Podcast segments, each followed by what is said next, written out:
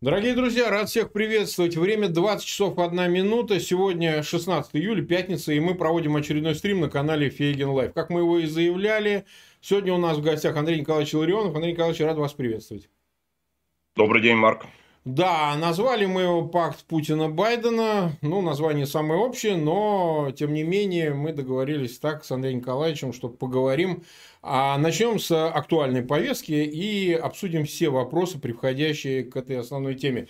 Смотрите, э, Андрей Николаевич, ну вот начнем с того, что вот в течение этих дней, с понедельника, что называется, события чехардой идут, э, они как-то не случайно совпали а, опубликование на Кремлин.ру текста Путина, а, обращенного формально к украинской аудитории, хотя, конечно же, шире, вот. Э, и одновременно визит э, Зеленского уже э, с точки зрения наблюдателей, которые они уже высказывают, неудачный визит. Неудачный не только по его финалу, по его итогам, промежуточным итогам переговоров в Берлине с а, канцлером Меркель в связи с тем, что ни по Северному потоку, ни по вопросу а, Минских соглашений, а я напомню, Меркель на брифинге специально сказала, что требует, настаивает, ну или, скажем, призывает а, Киев имплементировать э, план Штанмайера, о кластерах тоже шла речь. Вот. А, и наблюдатели оценивают как э, отрицательные эти итоги визита для Украины. Но вот буквально вчера она появилась в Вашингтоне, это предполагалось. И мы видим по итогам, вот я видел ряд заявлений, специально смотрел пресс-конференцию, Меркель опять на ней говорила о минских э, соглашениях вот, вот в связи с Украиной посматривала на Байдена. Байден что-то кивал, я не услышал ничего определенного в очередной раз. Он вроде бы как говорит о Минских соглашениях, но согласен ли он а, именно с а, трактовкой, которую поддерживает Москва, касающейся а, плана Штанмайера и всего остального, связанного с этим, мы так в очередной раз не увидели, как мне это показалось. А как вы на это смотрите? Вот повторяю, в связи с текстом, опубликованным Путиным, который ну, я расцениваю как э, декларацию отказа в суверенитете, территориальной целостности и, в общем-то, субъектности Украине и украинскому народу. Вот как вы на это смотрите? Действительно, э, в последнее время довольно много событий происходит э, в треугольнике, теперь наверное, в четырехугольнике Вашингтон, Москва, Киев. Это три, основных участника. Ну и четвертый участник Берлин. А, чуть менее важный, но тем не менее тоже участвующих в этих событиях. А главное направление, конечно, относится к суверенитету Украины. И те события, которые вы назвали, они впрямую относятся а, к а, тому наступлению, которое сейчас осуществляется против суверенитета государственности а, Украины. Те события, которые вы назвали, совершенно верно, два последних визита, визит э, Зеленского в Берлин, визит Меркель в Вашингтон, показали, что положение Украины существенно ухудшилось. Mm. Заявление Путина, это не единственное заявление, которое было сделано 12 июля в формально в форме статьи, а по сути в виде дипломатической ноты, такой квазидипломатической ноты э, Украине и даже точнее Владимиру Зеленскому. И затем Путин вынужден был еще дополнительно дать пояснение, что он имеет в виду в этой статье. Это является дипломатическая нота о непризнании украинской государственности. А, и есть еще целый ряд событий, которые произошли в последнее время. Вот весь этот комплекс событий, который произошел, свидетельствует о качественном изменении международной ситуации. Естественно, мы должны подумать, во-первых, когда это изменение, качественное изменение международной ситуации произошло, и, во-вторых, почему это произошло. И если мы внимательно посмотрим, то ключевое событие для изменения всех этих событий произошло ровно месяц тому назад – 16 июня. Это был э, саммит в Женеве между э, Байденом и Путиным. Мы говорили уже о нем. а, многие говорили об этом событии, многие высказывали свои оценки. того, что там произошло. Вот сейчас, по прошествии месяца а, с этого события, у нас уже есть довольно четкое и ясное представление, что во время этой встречи в Женеве был заключен де-факто, нет, не обязательно, что он был подписан на бумаге или где-то в другом виде, но де-факто был заключен пакт, договор, соглашение, э, взаимопонимание о намерениях двух высоких договаривающихся сторон, Путина и Байдена, по целому ряду ключевых направлений внешней политики как одной, так и другой страны, общих интересов, и самый главный из этих общих интересов – Украина. Вот я не знаю, может быть, спустя 40 или 50 лет, как после пакта Риббентроп-Молотов, будет найден и фактический текст, и само, не только пакта, но и секретных приложений. Может быть, будет найден, а может быть и никогда не будет найден, может быть, такого документа нет.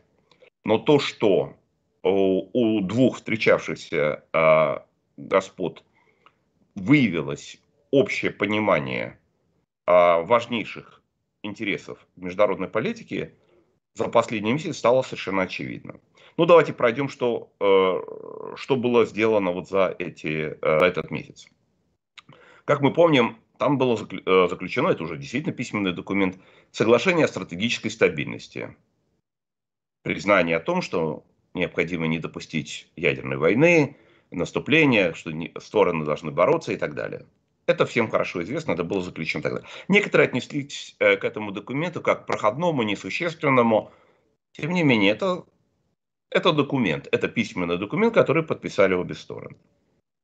Следующее соглашение, по поводу которого они договорились, это Сирия.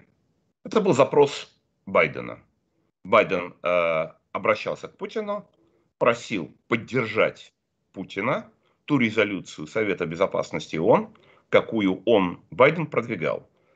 Кстати говоря, э, госпожа э, Псаки и сам Байден сказали после этого, что они не ожидали, что Россия поддержит эту резолюцию.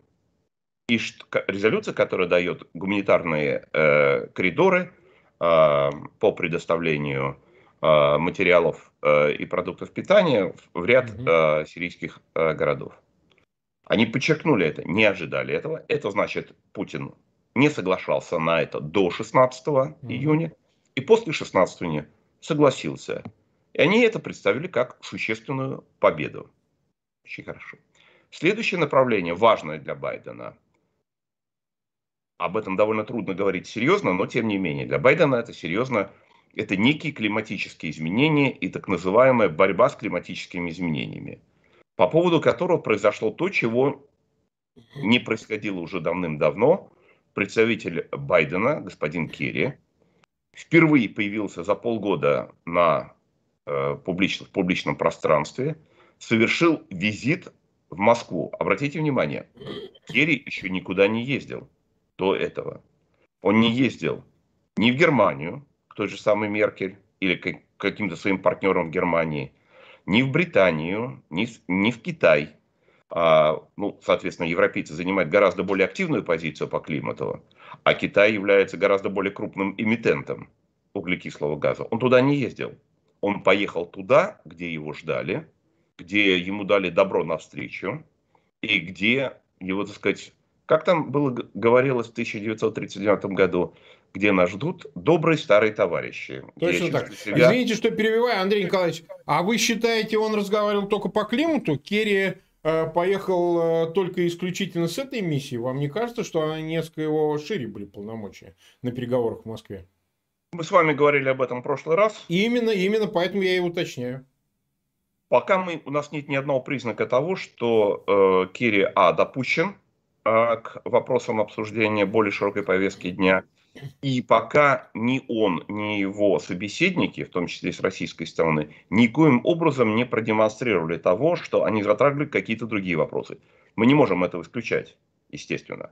Но пока никаких признаков того, что э, Керри каким-либо образом участвует в выработке внешней политики по отношению к Украине, по отношению вообще в целом к России, даже вот по тем вопросам, которые мы затрагивали, либо э, стратегическая стабильность, оружие массового уничтожения, Сирия, Афганистан или какие-либо другие вопросы, которых довольно э, кибербезопасность, которых сейчас довольно много, пока нет ни одного признака.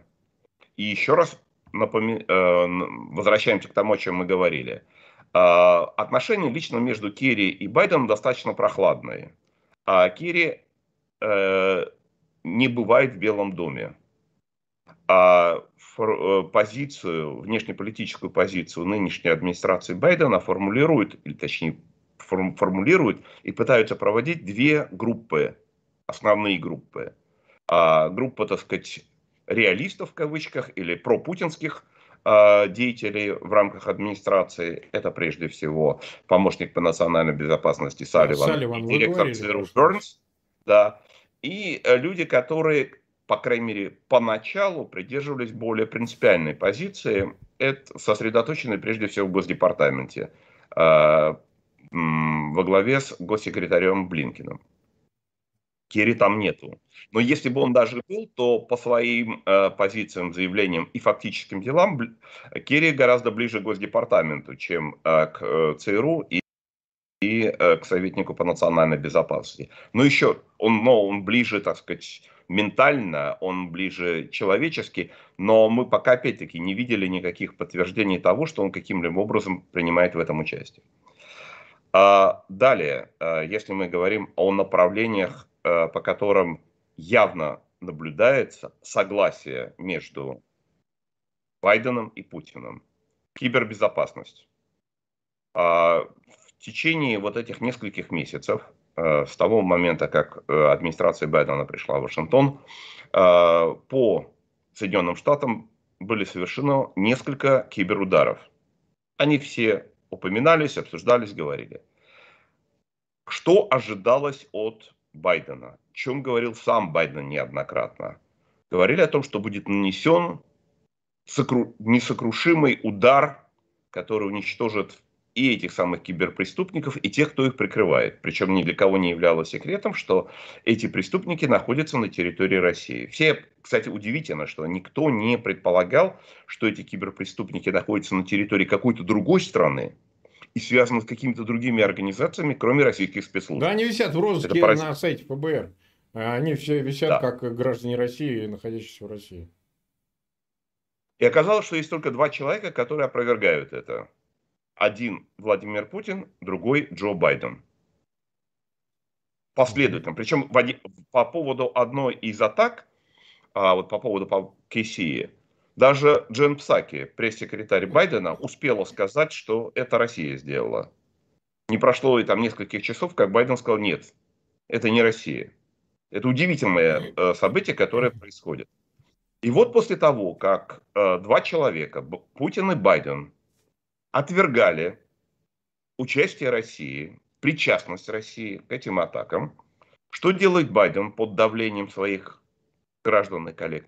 он в очередной раз обращается к Путину, он звонит Путину по телефону и упрашивает его вновь совершить действия против вот этих самых киберпреступников. Путин опять говорит, что у нас никакой информации нет, мы к этому не причастны. Три дня спустя или четыре дня спустя после этого звонка что происходит? Вот эта самая группировка Ревел, которая ответственна за эти нападения, исчезает из Даркнета полностью, без каких-либо следов. Причем полностью вся инфраструктура.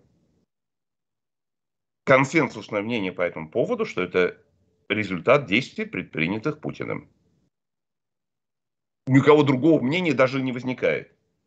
Иными словами, на наших глазах э, Байден обращается к Путину с просьбой видимо, в этом телефонном разговоре происходит разговор, ну хорошо, мы посмотрим, мы поглядим, что можно сделать. Так. Проходит несколько дней, и это происходит. Что, о чем это свидетельствует? Это свидетельствует о постоянном сотрудничестве, как бы принято говорить, взаимовыгодном, обоюдовыгодном сотрудничестве между Путиным и Байденом, между Байденом и Путиным. Но вот эти все шаги, может быть, мы еще один шаг упомянем, но потом. А, а главное направление – это, конечно, Украина. И выясняется, что по поводу Украины у этих двух граждан опять-таки одинаковое мнение по ключевым вопросам. Путин в течение длительного времени говорит о том, что э, вступление Украины в НАТО недопустимо. Точно Предоставление так. плана по действию э, в членстве э, НАТО для Украины недопустимо. Какова позиция Байдена? Еще в апреле этого года, во время телефонного разговора между Байденом и Зеленским, Байден говорит прямым текстом, полностью поддерживаем э, евроатлантическую э, устремление и евроатлантическую интеграцию Украины. Прямой текст, причем это не только то, что заявляется в пресс-релизе украинской стороны, это находится в пресс-релизе американской стороны. Угу. Это висит на, в пресс-релизе Белого дома. Затем эта позиция изменяется. В, мы помним, что э, затем в июне уже американцы требуют изъятия из украинского пресс-релиза по э, результатам второго разговора Байдена с Зеленским упоминание того, что обсуждалось предоставление ПДЧ Украине. Затем 14 июня в штаб-квартире НАТО в Брюсселе а, Байден говорит о том, что предоставление э, ПДЧ откладывается на неопределенное время. Почему? Потому что есть коррупция. Совершенно несуществующая причина, ни в одном из документов НАТО ее нет. Более того, мы знаем, что по состоянию коррупции положение Украины лучше, чем у некоторых стран, которые сегодня являются либо членами НАТО, либо сегодня получили ПДЧ, либо те страны, которые получали ПДЧ тогда, когда они их получали. То есть по всем этим критериям положение Украины сегодня лучше. И если применять даже этот критерий, Украина заведомо должна получить ПДЧ. Однако этого не получает.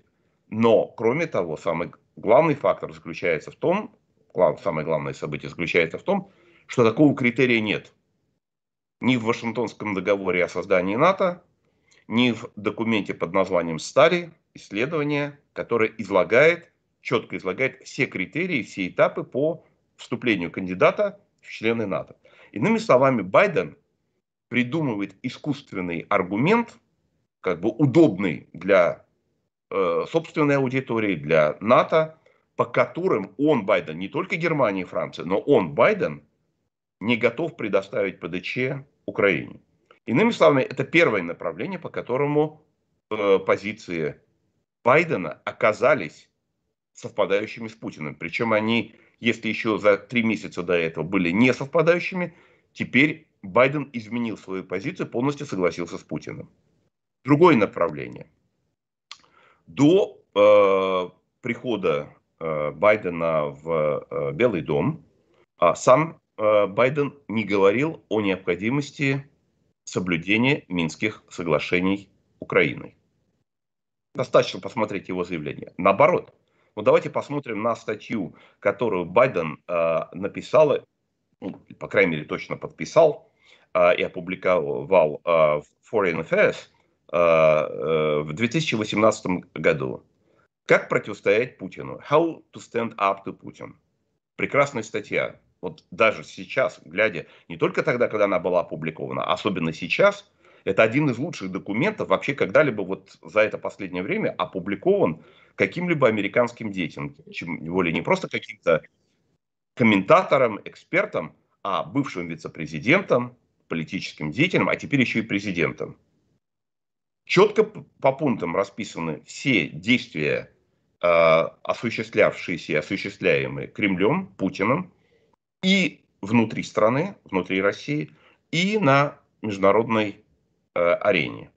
По каждому из этих пунктов следует вердикт. Нам необходимо противостоять, нам необходимо осуществлять жесткую политику против Путина. Ни в коем случае недопустимо добиваться каких-то соглашений с ним. Вот она позиция. Необходимо применять санкции, необходимо наказывать за то, за это. И там перечисляются, в том числе там перечисляются, например, кибератаки необходимо наказывать за э, агрессию против Грузии, необходимо наказывать за агрессию против Украины, необходимо оказать всю необходимую помощь Украине в противодействии э, путинской агрессии. Это лучшая статья э, в американской дискуссии по поводу того, как противостоять Путину. Теперь, что делает, Путь, э, что делает Байден, как только он пришел в Белый дом? Мы это уже много раз говорили. По всем направлениям, связанным с Украиной. Он сокращает военную помощь, он по-прежнему не назначает посла э, Соединенных Штатов в Украину, прошло уже 6 месяцев, уже одна восьмая часть э, президентского срока. А, он не назначает специального представителя, ни президента Соединенных Штатов, ни госсекретаря, позицию, которую занимал Курт Волкер. И в отношении Минских соглашений впервые Байден полностью переходит на позицию Путина. То есть в начале 16 июня э, по результатам саммита в Женеве, мы помним, Путин говорит, что ему кажется, что э, президент Байден да, э, уже согласен с ним относительно Минских соглашений. Полчаса спустя Байден говорит, да, мы говорили о том, что э, вопросы э, в Украине надо решать на основе, искать дипломатические решения на основе Минских соглашений. Можно было бы, конечно, сделать предположение, вот он там оговорился. Нет, он не оговорился, он а, сказал это ясно. Обозрите. Он четко об этом сказал, да, совершенно верно. Тут же, буквально несколько часов спустя, старший сотрудник администрации э, Байдена э, проводит брифинг и говорит, да, мы считаем, что Минские соглашения – это тот документ, на основе которого необходимо решать эти вопросы. На следующий день Виктория Нуланд, заместитель государственного секретаря Соединенных Штатов Америки и человек, который очень близко знаком с украинской э, проблематикой, дает развернутое интервью э, «Голосу Америки», в котором говорит о том, что наша позиция, что Минские соглашения единственное, да, и, конечно, госпожа Виктория Нуланд присутствовала Э, во, э, во время переговоров Байдена и Путина, физически находилась там. И, собственно, она готовила этот вопрос, и она, собственно, в курсе всего того, что обсуждалось в ходе этих переговоров. О чем она говорит? Наша позиция, Минские соглашения, единственный документ, на основе которых можно вести переговоры. Более того, она говорит, и это следующий шаг, важно вести не только на основе Минских соглашений. К этому надо еще добавить предоставление некой политической автономии сепаратистским регионам. А вот этого нет даже в Минских соглашениях. И далее она говорит об этом, она говорит, что я еще не обсуждала этот вопрос с украинской стороной, с украинскими коллегами. Но если украинские коллеги найдут в этом какую-то пользу, интерес, то мы, Соединенные Штаты, готова участвовать в осуществлении Минских соглашений. То есть, на самом деле, она уже повышает планку, она повышает цену.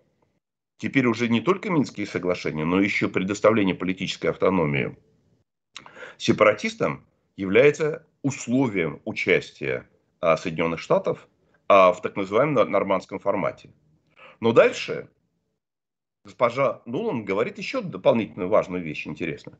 Оказывается, вот это вот эту переход на позицию, новую позицию, э, позицию участия, возможного участия Соединенных Штатов Америки в нормандском формате и в осуществлении Минских соглашений, эту позицию американская сторона получила откуда предложение? От Путина. Ну, он говорит, да, это предложил Путин Байдену. И вот этот ответ, ну, он говорит о том, что, в принципе, на рабочем уровне это предложение Путина принято. Таким образом, впервые за 7 с лишним лет Путин не только не отказывает Соединенным Штатам в участии э, в переговорах по поводу Украины и с Украиной в нормандском формате, он не только противодействует этому, как он это делал, мы все это помним, вот происходило только что. Теперь уже и Путин приглашает Соединенные Штаты в нормандский формат. И, судя по всему, Соединенные Штаты не возражают. Но буквально пару дней после этого происходит еще одно дополнительное событие. Представители сепаратистов э, ЛНР, ДНР делают заявление, обращаются к Путину с просьбой поддержать идею об участии Соединенных Штатов в нормандском формате. Это те самые сепаратисты, которые мы помним все, что они говорили по поводу Соединенных Штатов, по поводу поддержки Украины и так далее. И теперь они выступают за участие Соединенных Штатов в нормандском формате. Ну и понятно, эта мысль им пришла ну, не конечно, сама по себе. Да, мы прекрасно понимаем. Но вот это даже вот это подтверждение вот это выступление сепаратистов показывает, оттуда, показывает то, откуда появилась эта идея. Эта идея пришла из Кремля.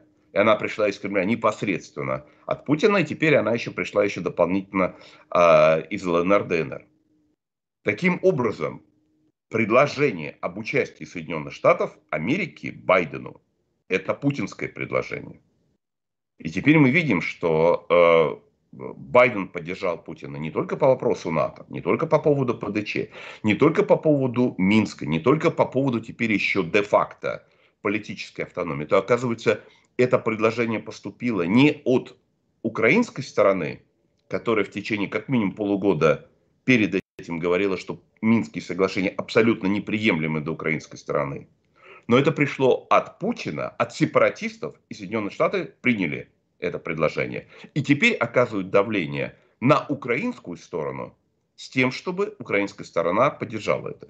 И дальше мы видим, мы видим, как идут переговоры, мы видим заявление Нуланд, мы заявляем, видим заявление Козака, Козак, кстати, это тоже подтвердил э, по результатам Женевы, мы видим уже заявление украинских э, государственных деятелей, от министра иностранных дел до представителя офиса президента Украины, которые видно, что сквозь зубы, но начинают говорить, да, э, у нас идут переговоры с нашими американскими коллегами по поводу Минских соглашений. После визита Зеленского к Меркель в Берлин, после того, как Меркель публично стала э, формуле Штанмайера и кластерах, дальше что происходит? Опять-таки, представитель Офиса президента Украины – кстати говоря, позиция, почему э, позиция Меркель такой оказалась? Потому что ну, они же видят, что происходит. Если Соединенные Штаты полностью перешли на позиции Путина и даже ухудшен, на ухудшенные позиции, то что ж Германия-то будет э, плестись в хвосте этого процесса? Они тоже сразу достали свои формулы и свои кластеры. И они дополнительно стали оказывать давление. Но кто был первым, кто был инициативщиком в этом деле – оказалась американская сторона. И теперь они оказывают это давление. И мы видим, как э, украинская сторона начинает, скажем так, уступать этому давлению, начинает сгибаться. Уже Кулеба говорит о том, что да, действительно, мы рассматриваем возможности осуществления Минских соглашений. Да, уже советники Офиса президента Украины начинают говорить, а формула Штайнмара, это, между прочим, у нас уже воплощена в украинское законодательство и так далее украинской стороне можно только посочувствовать, потому что вместо того, чтобы поддерживать Украину, ее союзники в лице, прежде всего, Соединенных Штатов Америки, Германии и Франции, присоединились к Путину и оказывают давление на Украину. И, конечно, сейчас не позавидуешь Украине, не позавидуешь президенту Зеленскому и всей команде, потому что сейчас они не получают поддержки даже на дипломатическом уровне, на политическом уровне ни от кого. Даже те на кого они надеялись, как сказал президент э, э, Зеленский в интервью Axios, перешли на сторону противника и подносят патроны или снаряды агрессору. То, что он сказал. Поэтому вот все, что произошло за все это время, свидетельствует о том, что э, 16 июня в Женеве произошло как минимум де-факто заключение негласного пакта между Путиным и Байденом. Причем мы видим, что инициативой э, заключения этого пакта, а, вот этого взаимопонимания по целому э, ряду направлений, и прежде всего по главному направлению, по украинскому, пришла из Москвы, пришла от Путина. И неудивительно, что, как и в э, другом пакте, который приходит в голову, который часто вспоминается по этому поводу, Молотова-Риббентропа, там тоже фамилия Молотова стоит на первом месте. Кто был инициатором этого пакта? Так и здесь. В дополнение к этому мы видим следующее еще событие. Ведь э, два, дня пос, э, два дня спустя после Женевы стало известным, произошла утечка, случайная или намеренная, о том, что Соединенные Штаты отказались от предоставления 100 миллионов долларов военной помощи Украине. Да, это дополнительная военная помощь, та дополнительная помощь, которую э, в, Соединен... э, в администрации стали рассматривать в качестве возможного ответа на дополнительную, на вот эту, на концентрацию российских войск да -да -да. вдоль российско-украинской границы. И пошли потом разъяснения о том, что нет, это не основная та помощь, которая была согласована и утверждена Конгрессом, 275 миллионов долларов, а дополнительные 100 миллионов долларов. Да, дополнительные, но они уже практически были согласованы. И после Женевы Байден отказался предоставлять эту помощь. Что происходит дальше? 23 июня э, в Черном море э, британский эсминец Defender Э, в рамках кампании по обеспечению свободы судоходства проходит э, недалеко от мыса Фиолент, недалеко от Севастополя, э, соблюдая все правила Международной конвенции по морскому праву, не нарушая ни один из пунктов этой конвенции, мы помним о том, что происходило, как ответила на это российская сторона. На день спустя, 24 июня, а, э, голландский фрегат, фрегат Эвенса уже в районе Керченского пролива тоже осуществляют а, действия по обеспечению свободы судоходства. Что делает американский эсминец, который в это же время находится в Черном море и который до этого вместе с Дефендером и Эвенсоном участвовали в маневрах. Он не участвует ни в одном мероприятии, ни в другом, поворачивает и уходит оттуда. А пару дней спустя покидает Черное море. Пришедший ему на смену э, эсминец Рос, американский, не проводит никаких таких операций, не участвует и сторонится этого. Что мы видим? Мы видим то же самое, что происходило за два месяца до того, или даже чуть больше, чем за, да, за два месяца до того, когда два э, американских корабля шли в Черное море, и когда э, Байден поговорил с Путиным после этого разговора, Байден отдал приказ, эти два эсминца развернулись и ушли оттуда. А парой недель спустя британские корабли вошли в Черное море и, что называется, демонстрировали флаг. То есть мы видим теперь, что пакт между Байденом и Путиным распространяется не только на взаимные отношения между, соответственно, Вашингтоном и Москвой, но и, не только по отношению непосредственно к Украине, но даже по отношению к своим союзникам в рамках НАТО американская администрация не поддерживает даже своих непосредственных союзников в рамках НАТО для того, чтобы только не обижать друга Владимира. И повторяется та же и самая история, уже теперь с нарушением, ну, по крайней мере, вот это событие, то, что происходило в, э, в Черном море, это еще не нарушение устава НАТО, это лишь как бы демонстрация э, беспринципности. А вот э, что касается э, отношение к Чехии, когда выяснилось, что на территории Чехии взрывы э, складов были устроены э, диверсионной группой ГРУ, и в результате которого не только было уничтожено имущество на несколько десятков миллионов долларов, но и погибли два чешских гражданина. Это мы знаем. Что происходит в этом случае? Соединенные Штаты не поддерживают Чехию э, в этом деле. А это уже прямое нарушение пятой статьи устава НАТО. Кто поддержал э, Чехию в этом вопросе? Поддержала Словакия, поддержали три балтийские страны. Соединенные Штаты остались глухими. Что происходило буквально за три года до этого, когда было совершено нападение на Скрипалей, когда не, была совершена попытка отравления? Когда в Белом доме находился другой президент Соединенных Штатов Америки – все члены НАТО, без исключения, приняли участие в операции по наказанию агрессора. Все выслали то или иное количество российских дипломатов.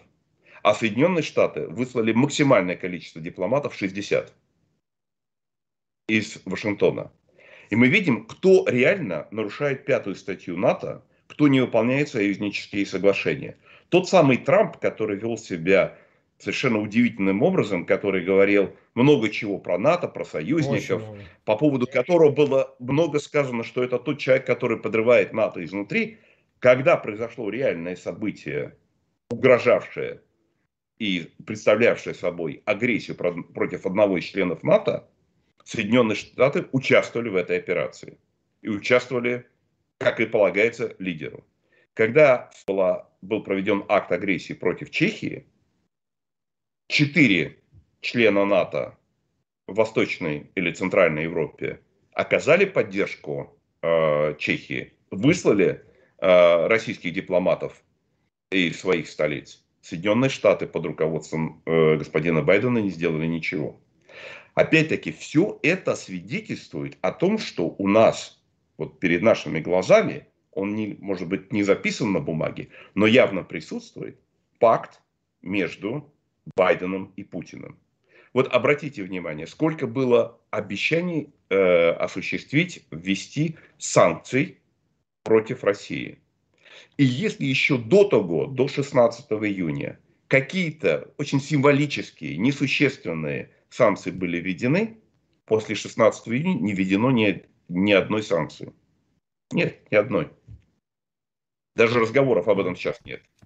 Так что то, что мы э, видим э, перед нашими глазами, это явно признаки, э, признаки этого пакта. Ну и, конечно, вот это ощущение, что у Путина развязаны теперь руки, потому что у него, у Путина, есть явное взаимопонимание с Байденом по широкому кругу вопросов, и прежде всего по поводу Украины, сделала Путина на редкость развязным э, и агрессивным. И мы видим целую серию шагов, которые Путин совершил после 16 июня против Украины. Я назову только некоторые из них, если необходимо, мы можем их обсудить подробнее. Первое. Э, внесение изменений э, в законодательство о гражданстве. Теперь граждане Украины могут получать российское гражданство ускоренным методом. И в Украине это расценили как акт агрессии. Следующее. А, Путин выступает на конференции по безопасности в Москве 23 июня и говорит, Россия несет ответственность за безопасность и процветание соседних стран, с которыми у нас общие культурные, исторические и прочие ценности. О ком он говорит? Конечно, об Украине. 2 июля Путин подписывает стратегию национальной безопасности, новый вариант стратегии национальной безопасности России, в котором черным по белому меняются цели и условия применения вооруженных сил Российской Федерации. В том числе и там говорится, что теперь, э, если появляются угрозы народу, то, соответственно, могут быть применены вооруженные силы. Кто такой народ, мы знали и до того, но теперь у нас есть развернутое объяснение, что у нас один народ с украинцами и белорусами. Таким образом, собственно, теперь не только на э, уровне статей, заявлений, но на уровне важнейшего документа стратегии национальной безопасности Путин заявляет, если он будет считать и воспринимать, что возникает угроза нашему общему народу, то он готов и у него есть право, он приобрел себе это, присвоил себе это право применять силу против Украины и Беларуси. Ну и, наконец, конечно, вишенка на торте – это э, развернутая статья о так называемом единстве э, русских и украинцев от 12 июля. Ну, здесь все уже читали, все это уже обсуждали. Что это из себя представляет? Это нота, это дипломатическая нота, представляющая собой шантаж украинской стороны, угрожающий суверенитету, угрожающий государственной Укра... Украине. Прямым текстом, черным по белому сказано, что если украинская сторона не выполняет три условия, или точнее проводит то, что она делает сейчас, а именно самостоятельную политику в области внутренней, э, э, внутри страны, самостоятельные действия в области внешней политики и самостоятельные действия в области политики национальной безопасности по подавлению путинских агентов на территории Украины, и прямым текстом идет э, Медведчук и так далее, то Россия не может оставаться в стороне, потому что таким образом происходит угроза безопасности России. Поскольку а, внимание общественности сразу же было привлечено не столько к этим угрозам, не столько к этому шантажу, не столько к этому ультиматуму, сколько к исторической части. Все стали обсуждать, есть общий народ, нет общий народ, где э, историческая Россия, какая историческая Россия, что происходило в 17 веке, что происходило э, в австрийском генштабе, ну мы все это видели. Путин вынужден был видеть, что тема обсуждения темы уходит в сторону. И даже его верный оруженосец Песков, проводя брифинг 13 июля, опять-таки не выполнил поставленные перед ним задачи. Он не решил этого. И тогда Путин совершает невероятное.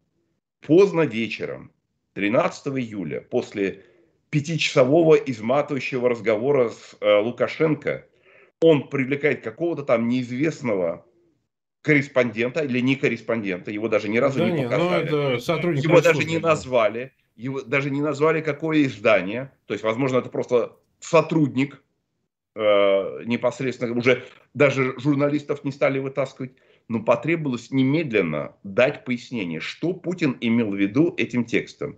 И тут уже гораздо более определенно говорит, да, это ультиматум. Да, это ультиматум не кому-нибудь, а Зеленскому.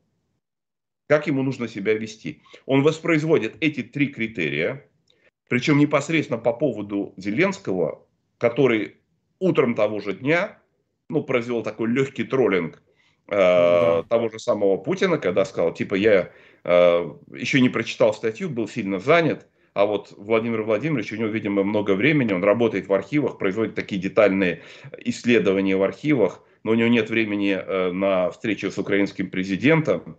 А статья очень интересная, давайте мы обсудим во время личной встречи. А больше всего мне в статье понравилось э, утверждение о братских отношениях. Да, это действительно братские отношения. Мне напомнили это братские отношения Каина и Авеля. Да-да-да. Вот на этот троллинг старого КВНщика Путин отвечает в своем стиле. Он говорит, встречи не будет вначале ему или им необходимо изучить, проштудировать документ и понять, что я вам там сказал. А я вам сообщил об этом ультиматум. И внимательный разбор этого текста, который представлен, является именно этим ультиматумом. Он текстуально, стилистически и жанрово совпадает с документами Вячеслава Молотова 1939 года. Нота правительства СССР от 17 сентября 1939 года по поводу Польши, выступление по радио Молотова в тот же день, 17 сентября, в день, когда рабоче-крестьянская Красная Армия начала свой так называемый освободительный поход э, в Западную Беларусь, в Западную Украину. И выступление Молотова на сессии э, Верховного Совета 30 октября 1939 года это уродливое детище Версальского договора. У Молотова э, в его выступлении в 1939 году и у Путина в 1921 это детище, теперь уже Украина, советской эпохи, порожденное большевиками и коммунистами.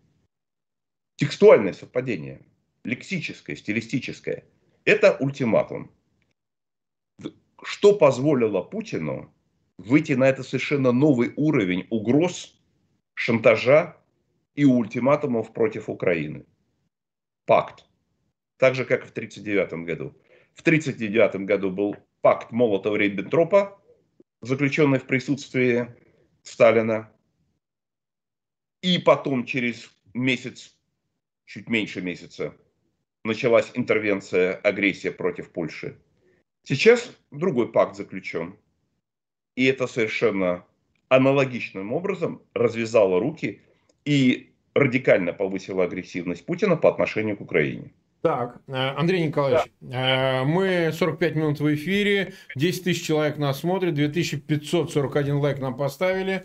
А, я попрошу всех, кто сейчас смотрит, эти 10 тысяч человек, пожалуйста, ссылки на этот эфир разместите, пожалуйста, в своих аккаунтах в социальных сетях и группах. Сейчас лето, сильно влияет это размещение на а, смотрибельность, потому что алгоритмы YouTube, как я уже говорил, стали более специфически работать поэтому не всегда в нужном количестве попадают в рекомендованные видео в соответствии с тематикой наши эфиры, поэтому уже 10 66 человек, пожалуйста, сделайте это. Смотрите, Андрей Николаевич, но уместно, вот э, это мы как-то обошли, даже допущение того, что пакт действительно негласный, естественно, а мы же не видим его э, ясного, так сказать, абриса такого нам же не дали, то есть это же не какой-то документ и так далее.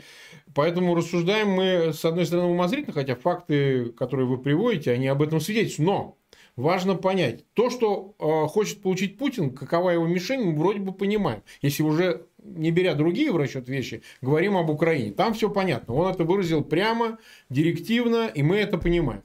Что же получает Байден?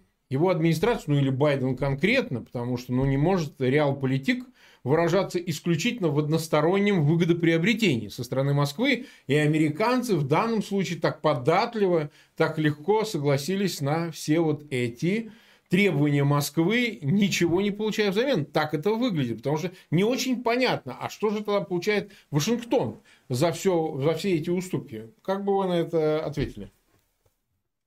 А, два пункта, а, которые вы затронули. Первое. Э, есть у нас подтверждение наличия э, пакта. Конечно, документа у нас сейчас нет.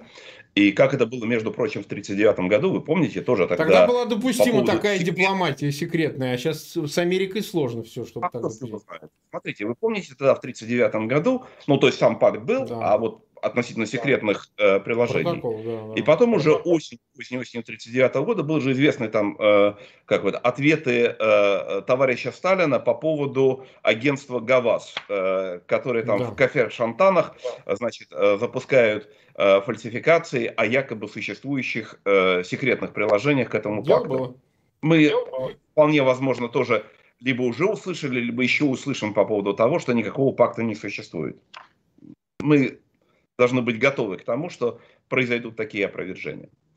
А теперь, что касается того, что получает Байден э, от этого э, де-факто пакта. Ну, мы уже назвали некоторые вещи. Что он получил? Значит, он получил э, поддержку Кремля, поддержку Путина по поводу получения вот этой самой резолюции относительно Сирии. Не мы, не вы, не я, никто, они сами сказали. Это очень важно. Для них это очень важно. И они обратили внимание, что мы не ожидали, что мы получим эту поддержку от Путина, а мы от нее получили. Для них это важно. Они получили поддержку от Путина в деле так называемых климатических, этих самых это, э, климатического алармизма, климатического тоталитаризма. Тут очень важно понять, для них идеологически это очень важно.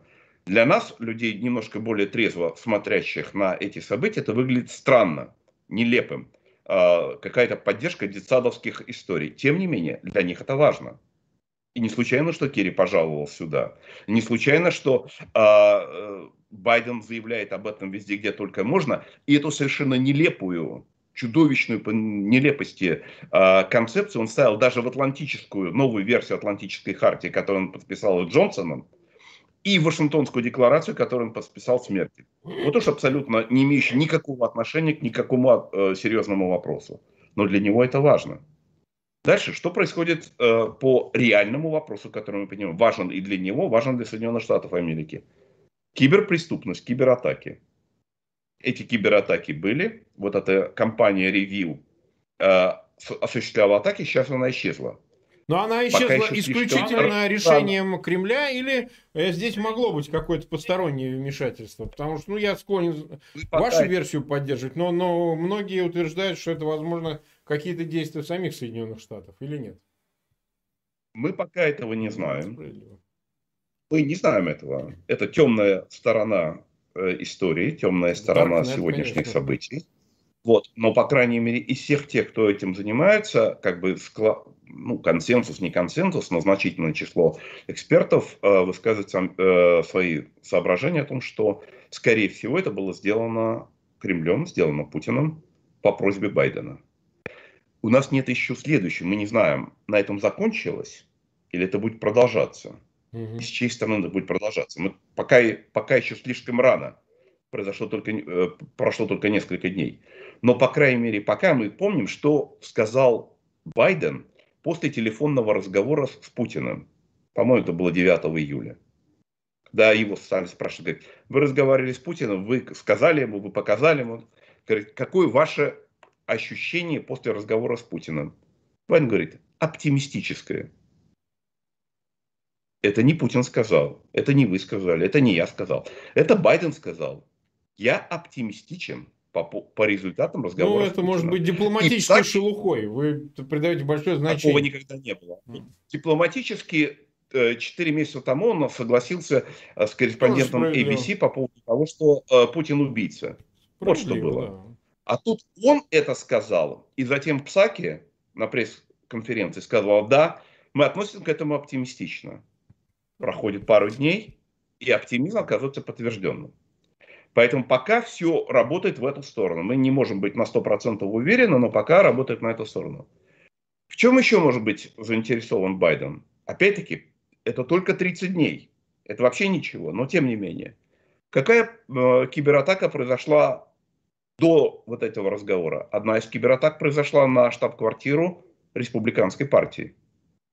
Вы помните, что раньше кибератаки совершались, и это известно как утечка переписки из штаб-квартиры Демократической партии. Да. Теперь это атака на республиканскую партию.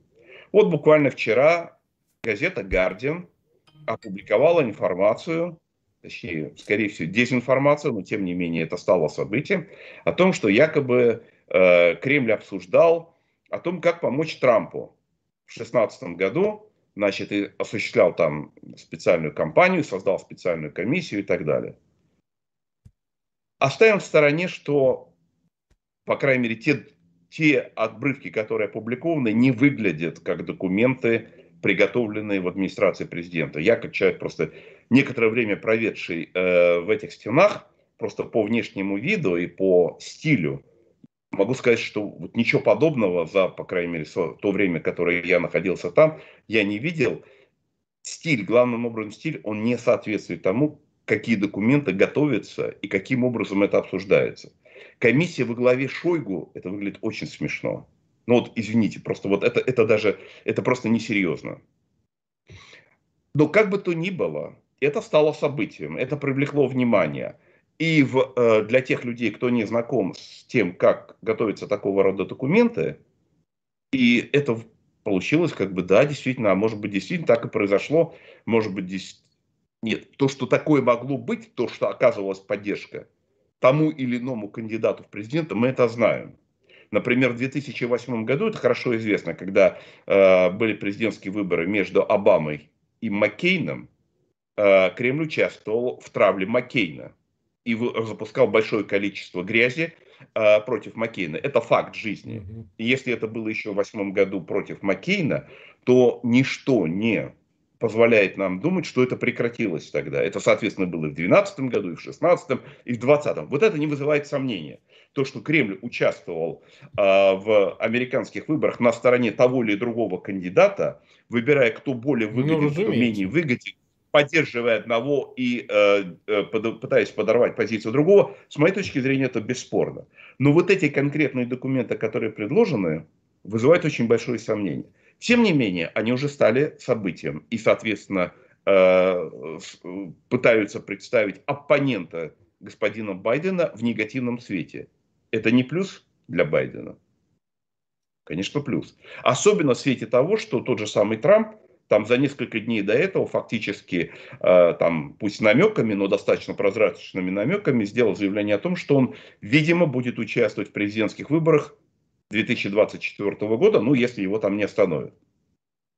Таким образом, вопрос о том, какая-то помощь есть Байдену, ну вот, пожалуйста, не прошло и месяца, а сколько уже полезного для Байдена Байден получил от этого совместного пакта с Путиным.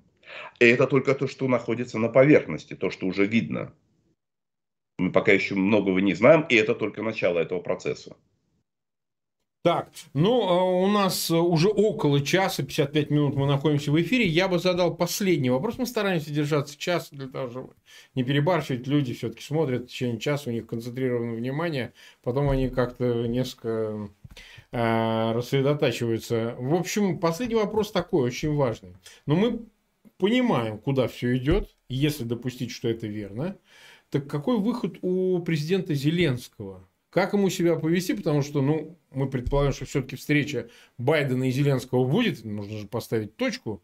Так сказать, Меркель, которая побывала в Вашингтоне. Вот сейчас не очень понятно, произойдет ли эта встреча в конце июля, как она планировалась. Ее дальше перенесут. Я вот сейчас какая-то странная пошла информация. Ну, допустим, даже она состоится. Там, в конце июля, начале августа в Вашингтоне встреча президента Украины Зеленского и президента США Байдена. Допустим, действительно, и это будет уже все очевидно. Если Байден, а ему придется высказаться однозначно по поводу Минских соглашений, плана Штайнмайера, кластеров, как бы это ни было, значит, оговорено, ну и участие Соединенных Штатов в качестве коспонсора этого процесса, войти там в нормандский формат или в каком-то еще виде. Может, они новый как-то обновят формат, релот сделал такой вот, да, перезагрузку этого формата.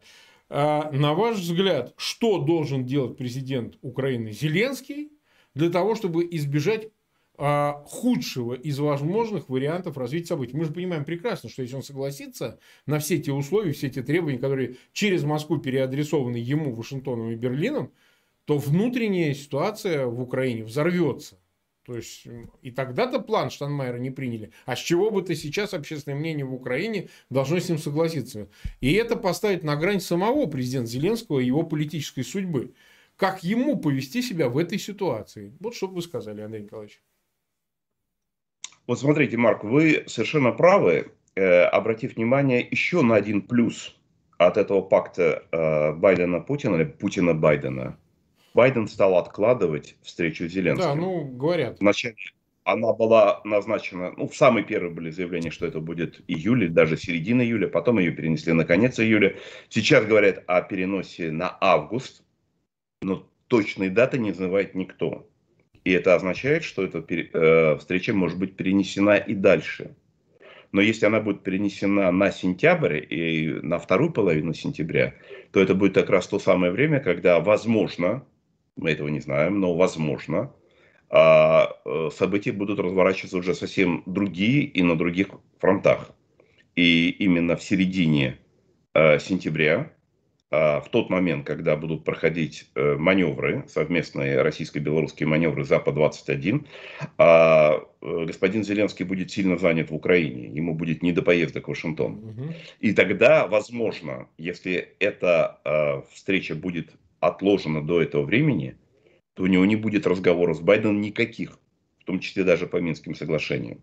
Пока сейчас э, речь идет об августе. Почему об августе? Потому что во время, в августе все конгрессмены и сенаторы будут на каникулах. И, соответственно, у Зеленского и у членов его команды во время визита в Вашингтон не будет дополнительной возможности встретиться с представителями э, Конгресса и Сената для того, чтобы получить поддержку там. А как раз американский Конгресс э, в целом настроен очень позитивно э, в пользу Украины, может оказать поддержку и помощь не только резолюциями, но и принятием соответствующих актов. И э, администрация Байдена, видимо, предполагая возможность развития таких событий, откладывает этот визит, ну, по крайней мере, по состоянию на сегодняшний день, на август, чтобы у Зеленского не было такой возможности. Но мы видим в данном случае, что э, тогда, если это так, то администрация Байдена не только полностью следует фарватере за пожеланиями Путина, но на самом деле даже проявляет инициативу по усугублению позиции Украины и украинского президента. Теперь непосредственно, что делать Зеленскому? А, и вообще, что делать украинскому руководству и всей Украине? Позиция очень тяжелая, положение очень тяжелое, и оно усугубляется и ухудшается просто на глазах день ото дня. А в этой ситуации э, должны быть как минимум три фронта а, по которым должны быть осуществлены действия. Первое – это действия на уровне пропагандистского разъяснения, информационного разъяснения по тяжелой позиции, в которой оказалась Украина, позиции важнейших участников, а, позиции э, Кремля, готовящего, э, угрожающего, шантажирующего и демонстрирующего возможные последствия этой агрессии. Это первое. Второе. А, создание новой коалиции союзников.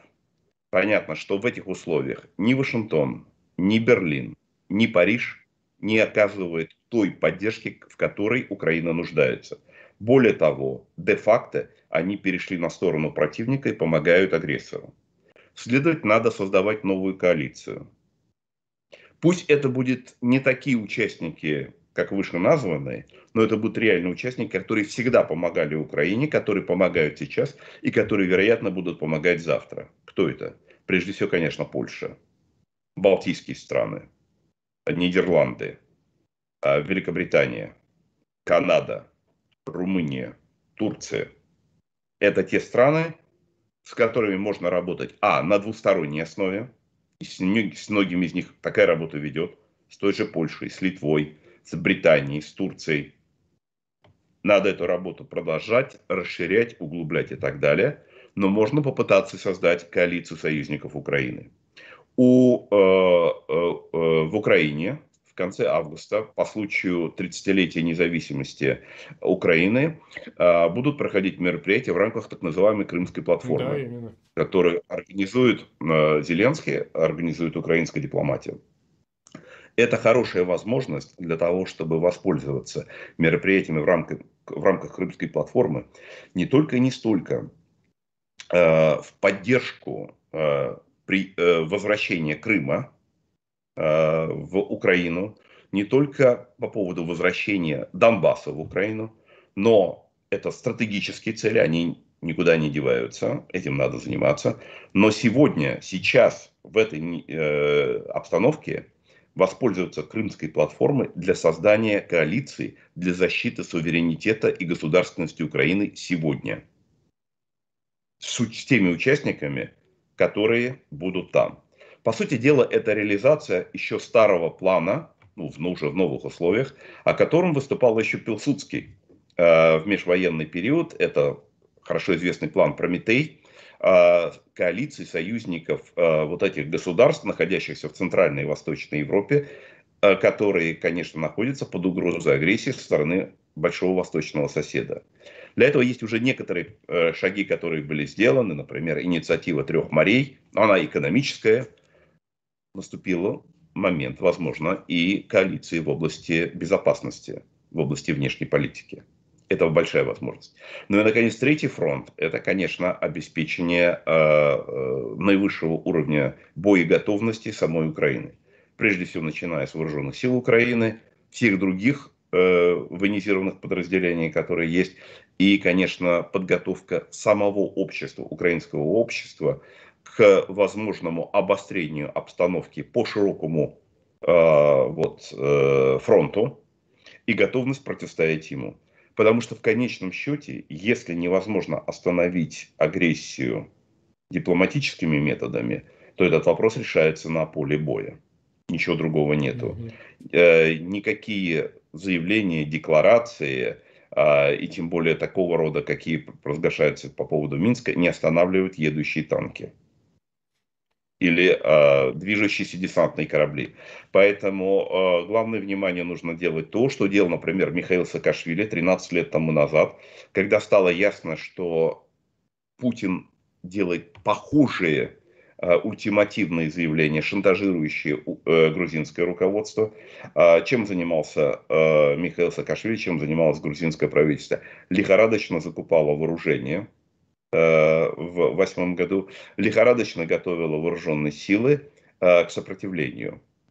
Можно всегда спорить, достаточно, недостаточно, по крайней мере, того, что было сделано, э, пусть ценой утраты контроля за двумя территориями, но обеспечила сохранение государственности Грузии, сохранила независимость Грузии. Сейчас вопрос стоит не столько о Донбассе, то есть не о Минских соглашениях, и не столько о Крыме. Сейчас вопрос стоит о государственности Украины. Путин об этом сказал совершенно открытым текстом. Если вы не будете выполнять эти условия, то вы потеряете страну.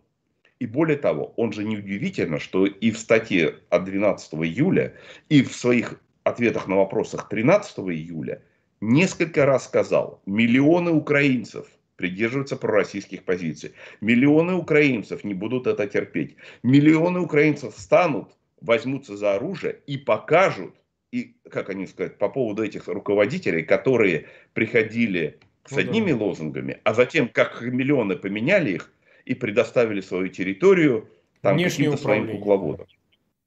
Когда Путин 4 или 5 раз сказал миллионы украинцев, это говорит о том, что идет подготовка. Подготовка, которая будет э, использоваться в качестве, так сказать, кулака народного возмущения поддержана доблестными отрядами рабоче-крестьянской Красной Армии. Мы это видели, как ага. это происходило в 1940 году в странах Балтии, в других местах, как это происходило в Южной Осетии в восьмом году, как это происходило с трактористами, комбайнерами э, и шахтерами э, в, на Донбассе. И Путин в очередной раз заявляет о готовности использовать этот сценарий. Поэтому э, положение украинцев непростое. Но если э, сегодня, э, сейчас э, украинское руководство необходимые шаги, то возможность защиты страны реально существует. Важно, и это самый главный вопрос, какую позицию займет сам Зеленский. Мы видим, что у него сейчас два варианта. Он может сгибаться, он может пойти на, уступить этому шантажу, так как уступил, например, президент Чехословакии в 1938 году аналогичному шантажу по поводу судет. Если в мае 1938 года Чехословакия встала как один, была, войска были мобилизованы и были готовы дать отпор агрессору, то к сентябрю 1938 года этого порыва уже не было. И поэтому в Мюнхене было заключено соглашение, и президент Чехословакии вынужден был согласиться с тем шантажом, после чего были потеряны судеты, а через полгода и вся страна. Это один вариант развития событий. И другой вариант развития событий – это сопротивление. Сопротивление, которое оказывали, например, финны в 1939 году, когда им стали предъявлять ультиматум, когда их стали э, шантажировать, то маршал Маннергейм, ну, прежде всего само э, финское руководство, э, объявило мобилизацию, призвало Маннергейма, и финны стали сопротивляться. Да, они потеряли часть территории, но они сохранили независимость Финляндии. Точно так же, как это сделал в 2008 году, э, сделали э, грузины э, Саакашвили. Поэтому сейчас у Владимира Зеленского выбор.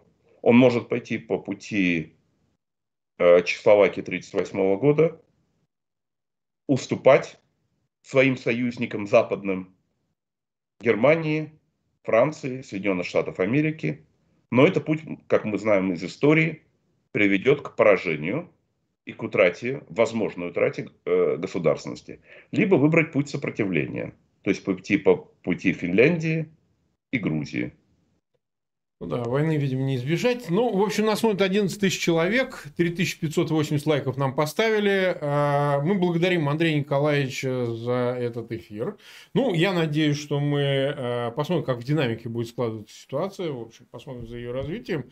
Как поведет себя Киев, как поведет, в конце концов, Вашингтон и Байден, э, найдет ли это свое подтверждение вот то, о чем вы говорите в ближайшем самом будущем, публично, так чтобы уже не осталось вообще никаких вопросов, если он действительно выскажется в поддержку именно интерпретации Москвы э, Минских соглашений и э, призовет э, именно к этому, к поддержке этих Минских соглашений, их реализации официальный Киев, то тогда, наверное, будет уместно еще и провести такой же эфир с уже с анализом того, что произошло, и с сценариями, которые последуют в случае, если Киев на это не пойдет. По моим сведениям, пока Киев не готов об этом а, даже говорить. Там Арестович, который а, является советником а, в трехсторонней контактной группе, в ТГК точнее, он сейчас уже высказался по этому поводу. Но посмотрим в динамике, Андрей Николаевич. Посмотрим. И... А я бы предложил, знаете, да, что вот да. не дожидаться того, что может произойти, а, это вы можете сделать э, и с другими вашими собеседниками. Вы регулярно проводите эти встречи.